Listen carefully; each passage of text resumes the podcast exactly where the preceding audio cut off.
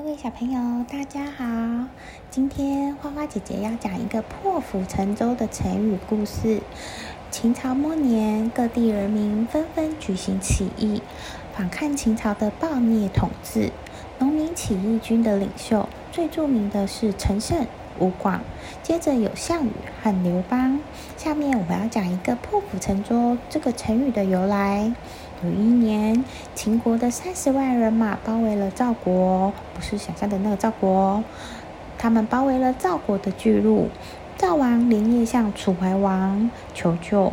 楚怀王派宋义为上将军，项义、项羽为次将，带领二十万人马去救赵国。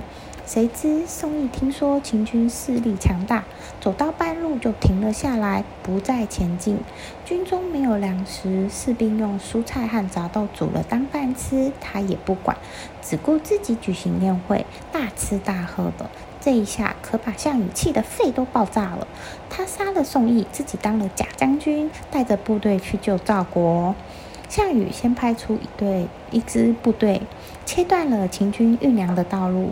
他亲自率领主力过漳河，解救巨鹿。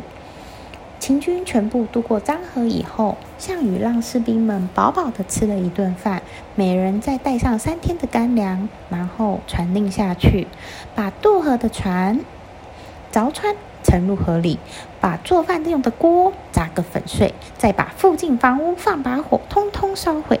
这个就是破釜沉舟的由来。项羽用这个办法来表示他有进无退，一定要夺取胜利的决心。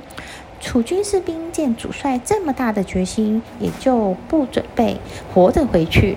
在项羽亲自指挥下，他们以一挡十，以十挡百，拼命地向秦军冲杀过去。经过连续九次的攻击，把秦军打得大败。秦军的几个主将，有的杀了杀，有的被当了俘虏，有的投了降。这一战不但解了巨鹿之国围，而且把秦军打得再也振作不起来。过两年，秦朝就灭亡了。打到这以后呢，项羽当上了真正的将军，其他许多支军队都归他统帅和指挥，他的威名也传遍了天下。那各位小朋友，你们在做任何事之前，也都可以保持破釜沉舟的心情去做，这样子你们就会有很大的机会让自己获得胜利，取得成功哟。